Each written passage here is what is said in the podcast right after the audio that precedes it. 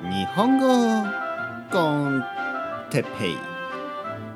日本語学習者の皆さんをいつも応援するポッドキャスト。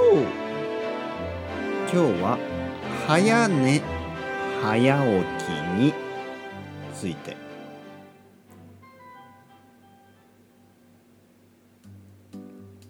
皆さんこんにちは。日本語コンテッペイの時間ですね。元気ですか？今日も元気に日本語の勉強をしてますか？僕は元気にポッドキャストを撮ってます。皆さんはポッドキャストを聞いてください。僕はポッドキャストを撮りますね。レコーディングしますよ。撮ります撮ります撮ります。毎日毎日。皆さんのために。そして僕自身のためにですね。僕自身のため、ね、僕のためでもありますね。ポッドキャストを毎日撮るというのは。なぜ？なぜでしょうか。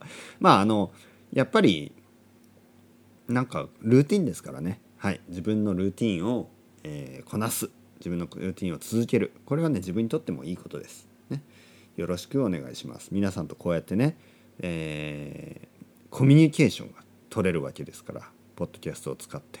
ね。そして新しい人と出会うこともできるし愛登記でね、えー、生徒になって話して一緒にね話をすることもできます。愛登記ね EITALK 愛,、えー、愛ですねそして愛愛登記、ね、そういう、えー、サイトウェブ,、えー、ウェブサイトですねそこで僕は日本語を教えてますから興味がある人はぜひぜひ愛登記で日本語先生哲平先生を検索してください。今日のトピックもう時間がほとんどないですね。今日のトピックは早寝早起きについて話したいと思います。早寝というのは早く寝ることですね。早起きというのは早く起きることです。皆さんは早寝早起きをしていますか？それとも遅いですか？寝るのが遅いですか？起きるのも遅いですか？